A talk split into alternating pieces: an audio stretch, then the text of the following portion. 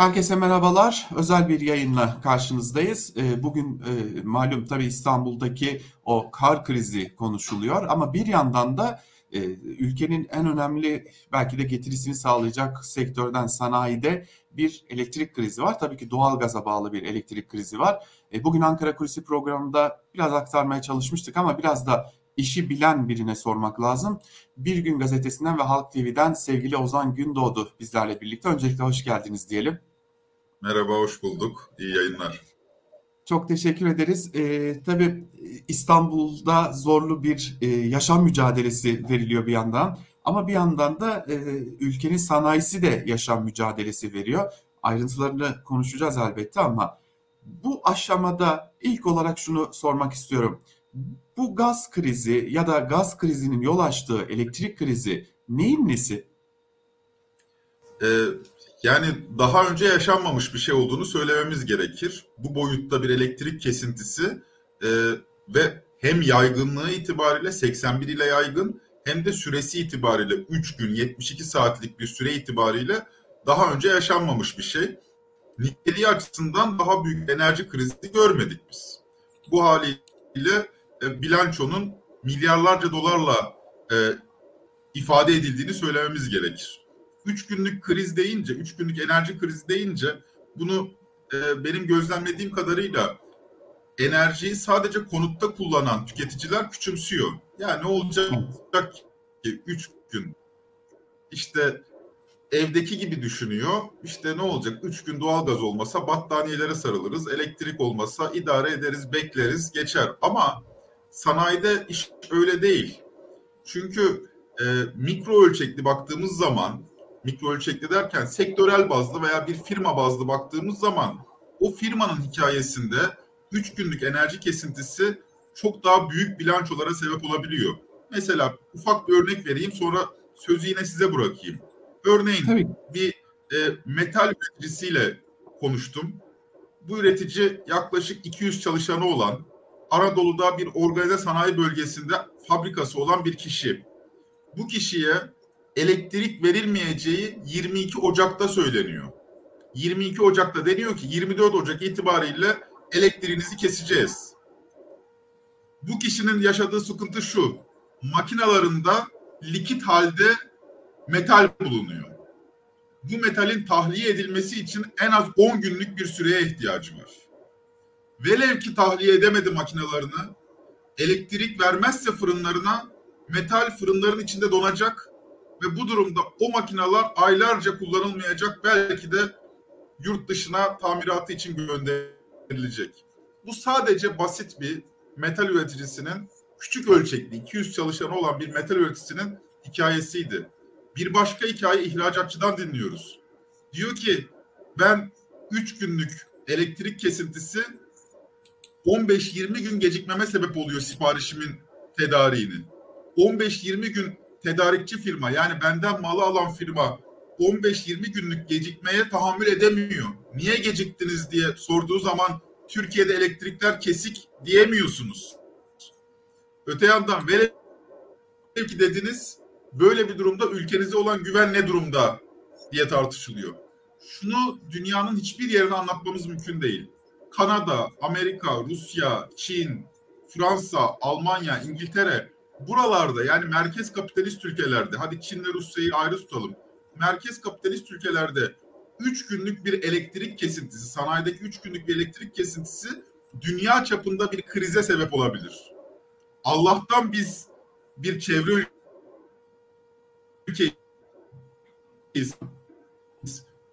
Top yurt içi ama aslında binde dokuzunu falan üretiyoruz. Bir dünya krizine neden olmadı bu durum. Tablo tabii bu. bu evet tabii bunun birçok alt başlığı da var tabii. Şimdi şöyle başlayalım. Bir ortada belli ki bir yanlış planlama var.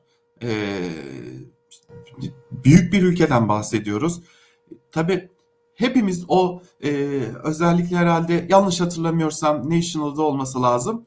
E, olası kıyamet senaryoları üzerine bir, bir takım belgeseller çekilir. O belgesellerden biri dünyada petrolün bir anda ortadan kalkmasıyla ne gibi sonuçlarla karşılaşabileceğimize dairdir.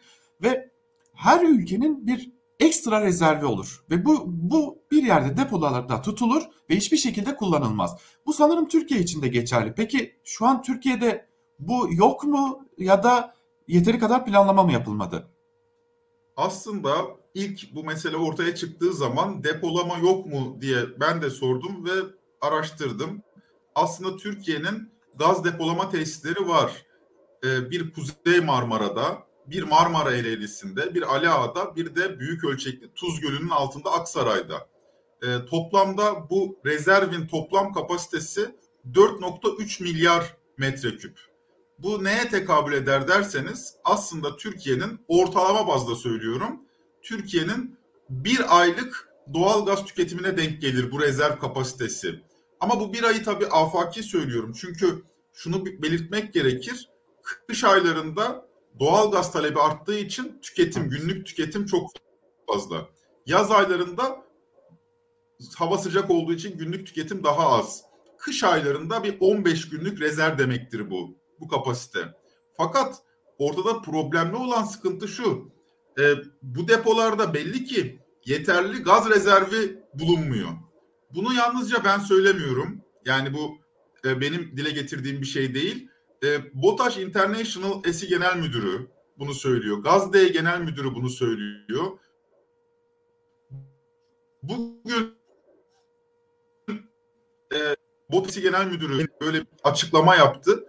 Sorun şu, ben dün hem BOTAŞ'ı hem Ulaştırma, pardon Sanayi Bakanlığı'nı aradım.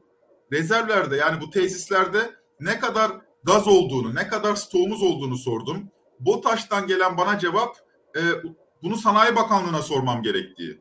Sanayi Bakanlığı'na e, sorduğumuz zaman da biz bilgileri BOTAŞ'tan alıyoruz.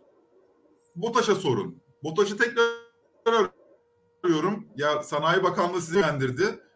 Biz onlara göndereceğiz. Şu anda biz gaz rezervinin ne kadar olduğunu bilmiyoruz. Bu Muhtemelen arada olmadığı için. Bu veri pro, problem ondan kaynaklı muhtemelen. Bu veri bu veri aslında açık kaynaklıydı. Yani biz bunu sürekli olarak internetten takip edebiliyorduk.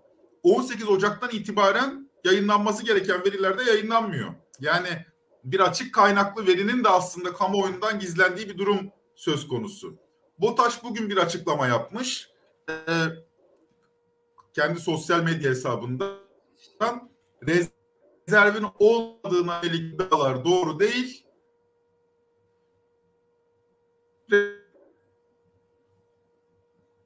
Rezerv konuyor.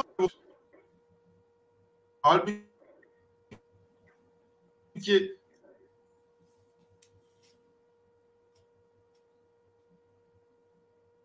Hocam sanırım bağlantıda bir problem yaşadık. Heh, şu anda geliyor ee, sesim. Şu anda düzeldi hocam. Son cümlelerinizi bir kez daha alma şansım var mıdır? Tabii. Yani temel sorun zaten o. Sanayiciler de bunu söylüyor. Ee, rezerv olsaydı eğer böyle bir sorun yaşanmayacaktı. Çünkü bakın İran'da yaşanan arıza 10 günlük bir arıza. Daha önce İran'da hiç arıza yaşandı mı diye baktım. Daha geçen sene Nisan'la Haziran arasında bir patlama nedeniyle 3 aylık bir arıza yaşanmış. Bu 3 aylık arıza Türkiye'deki reel sektörü etkilememiş. Neden? Çünkü o dönemde bir kış ayı olmadığı için talep düşük. İkincisi henüz rezervler erimemiş. Hal böyle olunca yani bu bu döneme denk gelince artı bir de rezervler eridiği için 10 günlük basit bir arıza büyük bir reel sektör krizine dönüşüyor. Peki şunu soracağım şimdi iktidar kanadından sürekli biz fedakarlık yaptık açıklamaları geliyor gazla ilgili özellikle konutlara sunulan gazla ilgili. Şimdi akla şöyle bir ihtimal geliyor. Bu rezervlerdeki gaz bunun için kullanılmış olabilir mi? Bu fedakarlık için kullanılmış olabilir mi? Evet, ama büyük ölçüde iktidarın bu söylemi doğru. Neden doğru diyeceksiniz? Çünkü BOTAŞ konutlara gönderdiği doğal gazı büyük oranda sübvanse ediyor. Şimdi neden sübvanse ediyor? Bir dolar TL çok yüksek. Yani hızla yükseliyor. Ama doğal gaz fiyatları dolar bazında. Yani dolar bazından aldığınız şey TL bazından sürekli artıyor. Öte yandan ikincisi üzerine bir de doğal gaz fiyatları post Covid krizi diyorlar buna. Yani Covid pandemisi biraz hafifleyip sanayide çarklar dönünce küresel ölçekte bir anda doğalgaza talep arttı ve doğalgaz fiyatları son derece sert şekilde arttı. Bu doğalgaz fiyatlarındaki sert artışı konutlara BOTAŞ yansıtmıyor. Dolayısıyla sübvanse ediyor. Bu doğru. Aynı şekilde zaten rezervlerin kullanılmasının sebebi de o. 2021 yılında sert doğalgaz fiyatlarındaki sert artışa karşı yeni bir kontrat yapmak yerine aslında biraz rezervden kullan. Bunlar iddia tabii yani enerji sektörünün iddiası. Tabii. Biraz rezervleri kullanalım, stoklardan kullanalım. Bu süreçte stokları kullanırken beklenti Rusya ile pazarlık yapılırken ama e, yeni kontratlar, güvenilir kontratlar henüz yapılmadığı için sorun devam ediyor. Peki yani biraz da problemin aslında arkasında kontrat olmaması, Rusya ile bir kontrat olmaması sorunu var. Peki biraz da sonuçlarını konuşmak gerekecek çünkü biz şöyle düşünüyoruz. Muhtemelen e, bu konuda yeteri kadar bilgi sahibi olmadığımız için şunu düşünüyoruz. E, üç gün sonra elektrik verilecek ve her şey bir anda kaldığı yerden devam edecek. Bir, bu mümkün mü? Yani her şey kaldığı yerden devam edebilecek mi? Bir birkaç dakika içinde elektrik e, akışı sağlandığında. İki, Türkiye zaten bir ekonomik çalkantının içinde, bir krizin içinde. E, şimdi ben dünden bu yana bir dikkat ettim. Dolarda e, yani döviz kurunda bir yükseliş söz konusu. Dün piyasada, borsalarda yine bir düşüş söz konusuydu. Bunun bir bağlantısı var mı? Bunu da sormuş olayım ve ne kadarlık bir zarardan bahsediyoruz sanayi, sanayi için? Şimdi bu 22 Ocak'ta yapıldı açıklama. Onun altını çizelim. Yani elektrik kesileceği açıklaması 22 Ocak'ta yapıldı. Neden altını çiziyorum? Hafta sonu piyasalar kapalıyken yapıldı. Zaten olayın büyüklüğü nereden anlaşılıyor? Pazartesi günü Borsa İstanbul'un bu olaya ve bu habere verdiği tepkiden anlaşılıyor. Borsa İstanbul sert şekilde değer kaybetti e, pazartesi günü. Elektrik geldikten sonra büyük ölçüde, makro ölçüde gözlemleyemeyeceğiz krizi. Ama elektrik geldikten sonra demin bahsettiğim şekilde işletme bazlı sorunlar yaşanacak. Bu sorunların azami olacağı sektörler e, et, süt ve ilaç sektörüydü. Et, süt ve ilaç sektörünü o yüzden zaten istisna tuttular. Tamam siz kullanabilirsiniz dediler. Çünkü elektrik kesintisi halinde soğuk zincir bozulacak. Çok daha büyük tedarik sorunları yaşanabilecekti. Ama et, süt, ilacın dışında kalan özellikle otomotivde, ihracat sektörlerinde ve metal endüstrisinde ciddi sorun yaşanacak. Neden bunları örnek verdim? Çünkü bunlar ısıl işlem yapıyorlar. Isıl işlem yapıyorlar. Büyük ölçüde zaten fırınlarla çalışıyor. Çimento sektörü mesela. Evet. Söz konusu bu makinaları da tencereye benzetmemek lazım. Ee, tuşuna bastığınız zaman maksimum randımanı 12 saat sonra aldığınız makinalar bunlar. Dolayısıyla e,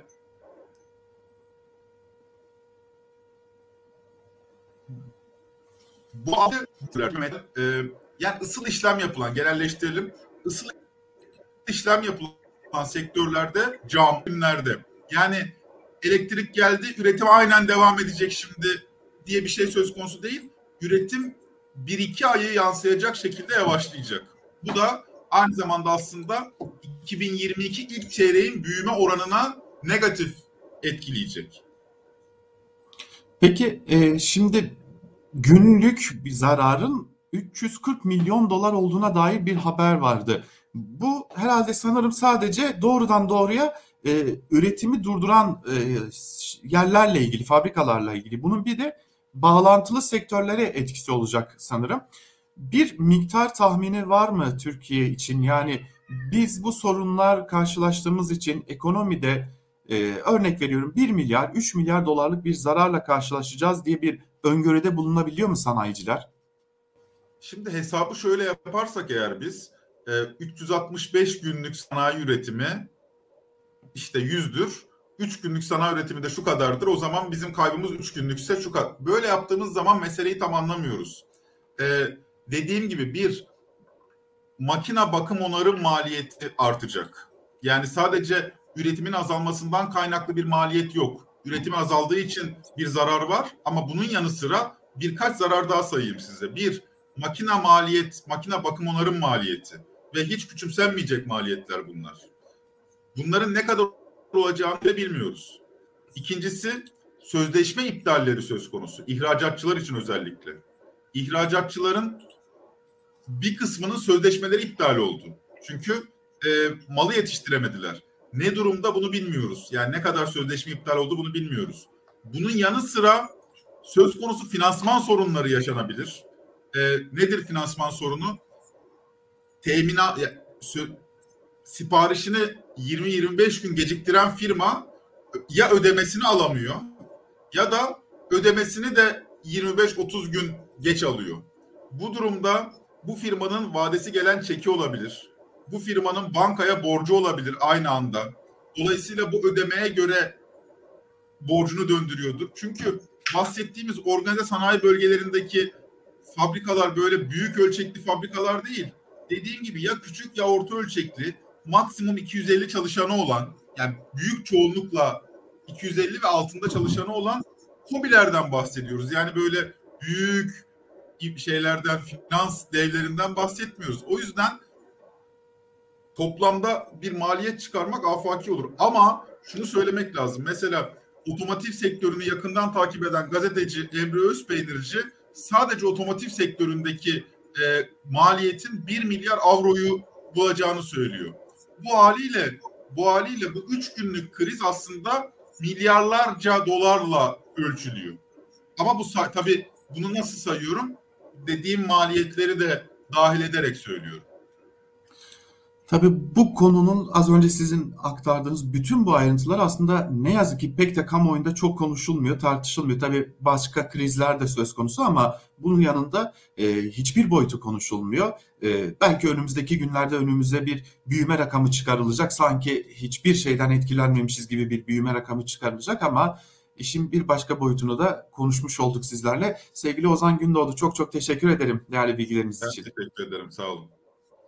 Evet, e, özel bir yayınla sizlerle birlikteydik. Çünkü özel bir konu vardı, özel bir durum vardı. Türkiye'de e, konuşulmuyor pek fazla. E, ancak birkaç gazeteci, birkaç televizyon kanalı sadece bunun üzerinde durmaya e, emek göz, emek veriyor. E, Ozan Gündoğdu da o gazetecilerden biriydi. Kendisine tekrar teşekkür edelim. Bir başka yayında umarız iyi bir konuyu konuşarak karşınızda olabiliriz. Hoşçakalın.